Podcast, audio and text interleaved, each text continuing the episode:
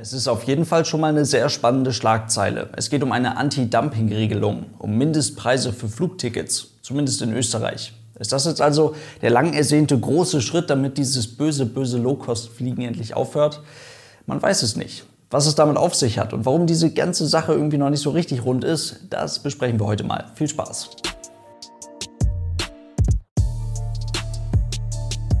Und damit hallo und ganz herzlich willkommen. Ich hoffe, es geht euch gut. Am Montag kam die Meldung, in Österreich soll es bald Mindestpreise für Flugtickets geben. Und auch wenn das gar nicht so wirklich exakt beziffert wurde, die Infrastrukturministerin hat es nur einmal kurz in der Pressekonferenz erwähnt, irgendwo so um die 40 Euro müsste ein Flugticket in Österreich dann mindestens kosten.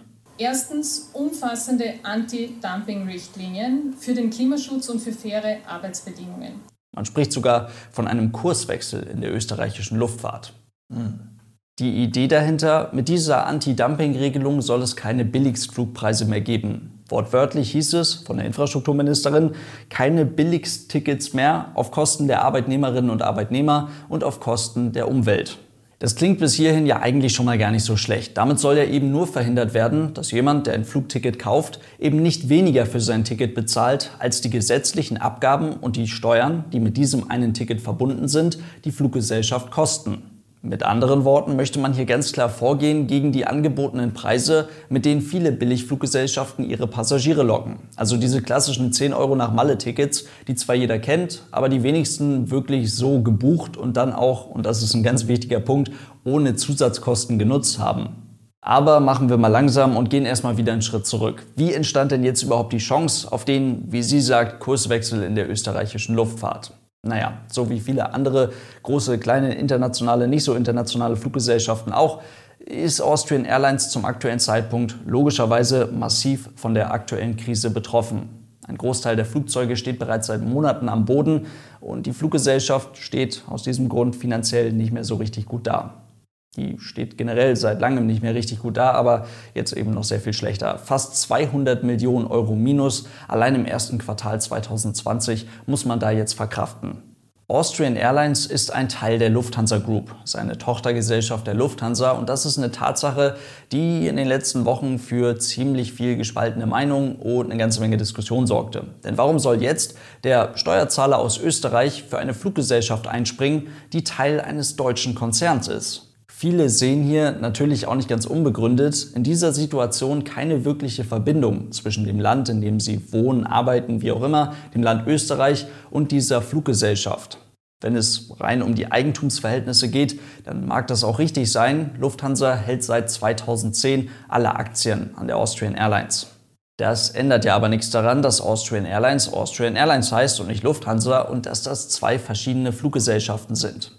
Austrian Airlines ist der nationale Carrier Österreichs. Es ist die Fluggesellschaft des Landes und ein Name, an dem eine ganze Menge dranhängt. Konkret so ziemlich die gesamte zivile Luftfahrt in Österreich.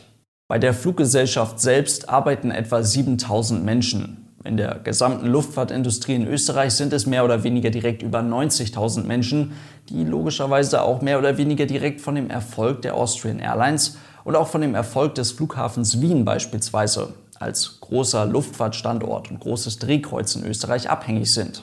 Eine Austrian Airlines grenzt sich über ganz viele verschiedene Punkte von der Muttergesellschaft aus Deutschland ab. Und das ist auch gut und richtig so. Und es ist definitiv nicht falsch, sich als Österreicher mit dem Flag Carrier des Landes identifizieren zu können. Wer hier wem in welcher Form und wie hilft, das muss aber trotzdem verhandelt werden. Aber auch Austrian Airlines braucht jetzt eben also so ein Rettungspaket und am Montag in der Pressekonferenz wurde die finale Version dieses Rettungspaketes vorgestellt. Erst einmal leisten auch die Mitarbeiter des Unternehmens einen ganz großen und wichtigen Beitrag. Sie sparen nämlich über einen Gehaltsverzicht wohl gut 300 Millionen Euro Personalkosten ein. Im Gegenzug soll es keine Kündigungen geben. Und das, obwohl die Fluggesellschaft in den nächsten Monaten, wenn nicht sogar in den nächsten Jahren, eine kleinere Fluggesellschaft sein wird als vor der Krise. Austrian bekommt dazu jetzt noch 600 Millionen Euro, die sich aus einem 300 Millionen Euro Kredit österreichischer Banken, 150 Millionen Euro des Staates, also österreichischer Steuergelder und 150 Millionen Euro von der Mutti Lufthansa zusammensetzen. Mit dieser Hilfe seitens Österreich entsteht jetzt eben die Möglichkeit, Zusagen zu verlangen. Von der Fluggesellschaft selbst, aber auch vom deutschen Mutterkonzern.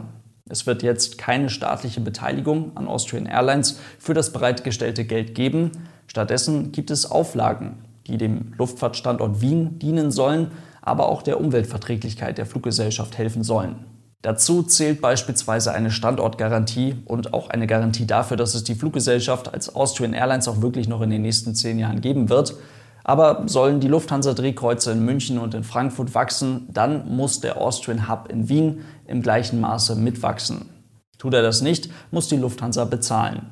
Dazu hat man sich darauf geeinigt, dass die CO2-Emissionen der Fluggesellschaft Jahr für Jahr um 1,5 Prozent gesenkt werden.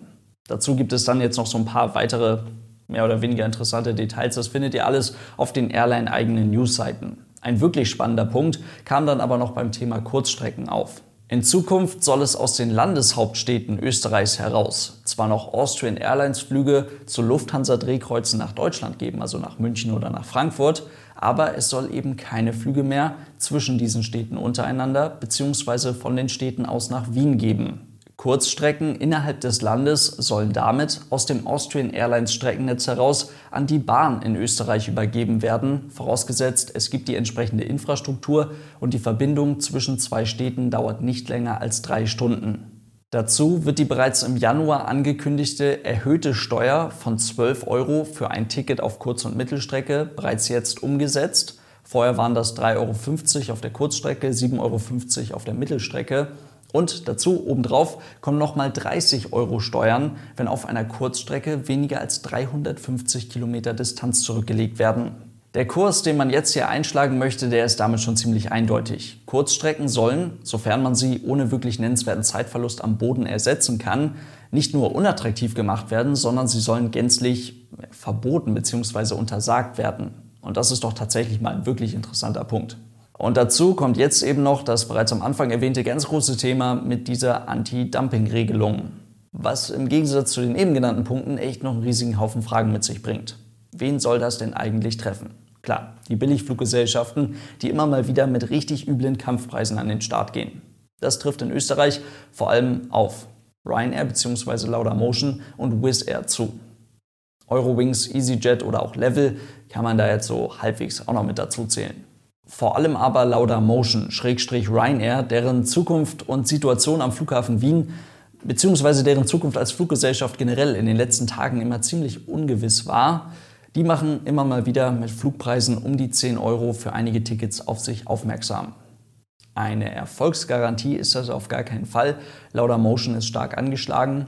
Es stand wieder im Raum, ob diese Fluggesellschaft überhaupt diese Krise überleben wird, ob die Fluggesellschaft tatsächlich wieder dicht gemacht wird, ob die Fluggesellschaft überhaupt zum Flughafen Wien zurückkehren wird. Alles ziemlich starke Positionierung, wenn man gerade dabei ist, mit seinen Mitarbeitern neue Verträge zu verhandeln. Eine Einigung über einen neuen Vertrag gibt es da aber mittlerweile. Und wer hätte es gedacht, Laudamotion geht ab Juli bereits wieder mit erst einmal drei Flugzeugen aus Wien heraus an den Start. Jobs gehen bei der Fluggesellschaft allem Anschein nach trotzdem verloren. Die jetzt angekündigten Mindestpreise für Flugtickets in Österreich beäugt man derweil nach eigener Aussage ziemlich skeptisch. Denn es steht ja noch gar nicht so richtig fest, inwiefern Österreich denn überhaupt die Möglichkeit hat, so eine Grenze zu setzen. Denn eine freie Preisgestaltung ist doch zwangsläufig eine Grundvoraussetzung für einen lebendigen Wettbewerb. Und egal, ob es jetzt Laudamotion, Ryanair oder Wizz Air ist, die Tickets, die man dort bei diesen Fluggesellschaften bucht, werden eben durch Ryanair oder Wizz Air ausgestellt, also entweder durch eine irische oder eine ungarische Fluggesellschaft, die nach dem Recht des jeweiligen Landes arbeiten. Gut möglich also, dass die Fluggesellschaften, die eben von einer solchen Anti-Dumping-Regelung betroffen sein sollen, sich ganz elegant um diese Regelung herumwinden können. Oder aber, wenn Österreich es tatsächlich schafft, das Billigfluggeschäft im eigenen Land zu vermiesen mit einer solchen Regelung, na, dann wird halt auf konkurrierende Flughäfen im Ausland ausgewichen. Das ist eine Taktik, die man schon häufiger mal gesehen hat und diese Flughäfen freuen sich dann über ihre neuen zahlreichen Kunden. Und das würde der österreichischen Luftfahrt sicherlich nicht so wirklich helfen. So richtig in der Hand hätte man die Billigfluggesellschaften mit einem simplen Mindestflugpreis, der eben mindestens den Steuern und Gebühren entspricht, die mit einem solchen Ticket einhergehen, sicherlich nicht. Denn es ist ja jetzt nicht so, als würden diese Fluggesellschaften prinzipiell einfach keine Steuern und Gebühren zahlen, weil ihre Tickets so günstig sind. Das Geld wird ganz einfach an anderer Stelle verdient. Und wenn es der Schokoriegel an Bord ist, der den einen wichtigen Euro Gewinn einbringt, das ist dann halt so. Und so würden es die Fluggesellschaften auch mit bestehender Anti-Dumping-Regelung sicherlich über irgendwelche Sonderangebote oder Rabattcodes oder was auch immer über zwei Ecken und Enden schaffen, Tickets für um die 10 Euro anzubieten. Und das sorgt definitiv nicht für ein langfristiges Umdenken, was man hier vielleicht stattdessen bräuchte, schon gar nicht, wenn das hier keine europäische Lösung ist. Zu allem Überfluss kann man den Billigfluggesellschaften mit einer Auslastung von oft über 95 Prozent ja nicht mal vorwerfen, dass sie ihre Flugzeuge nicht effizient bewegen würden dann vielleicht in Zukunft doch irgendwann, wenn man vielleicht mal so weit ist, eine europäische Regelung, die sich in irgendeiner Art und Weise Gedanken darüber macht, ob man wirklich zwischen allen möglichen Städten so verdammt hohe Sitzplatzkapazitäten in der Luft haben muss. Aber das würde dann wahrscheinlich wieder die Wachstumspläne eines Luftfahrtstandortes wie zum Beispiel Wien torpedieren. In diesem Sinne soll es das heute gewesen sein. Vielen Dank fürs Zuhören und dann hoffentlich bis morgen. Tschüss.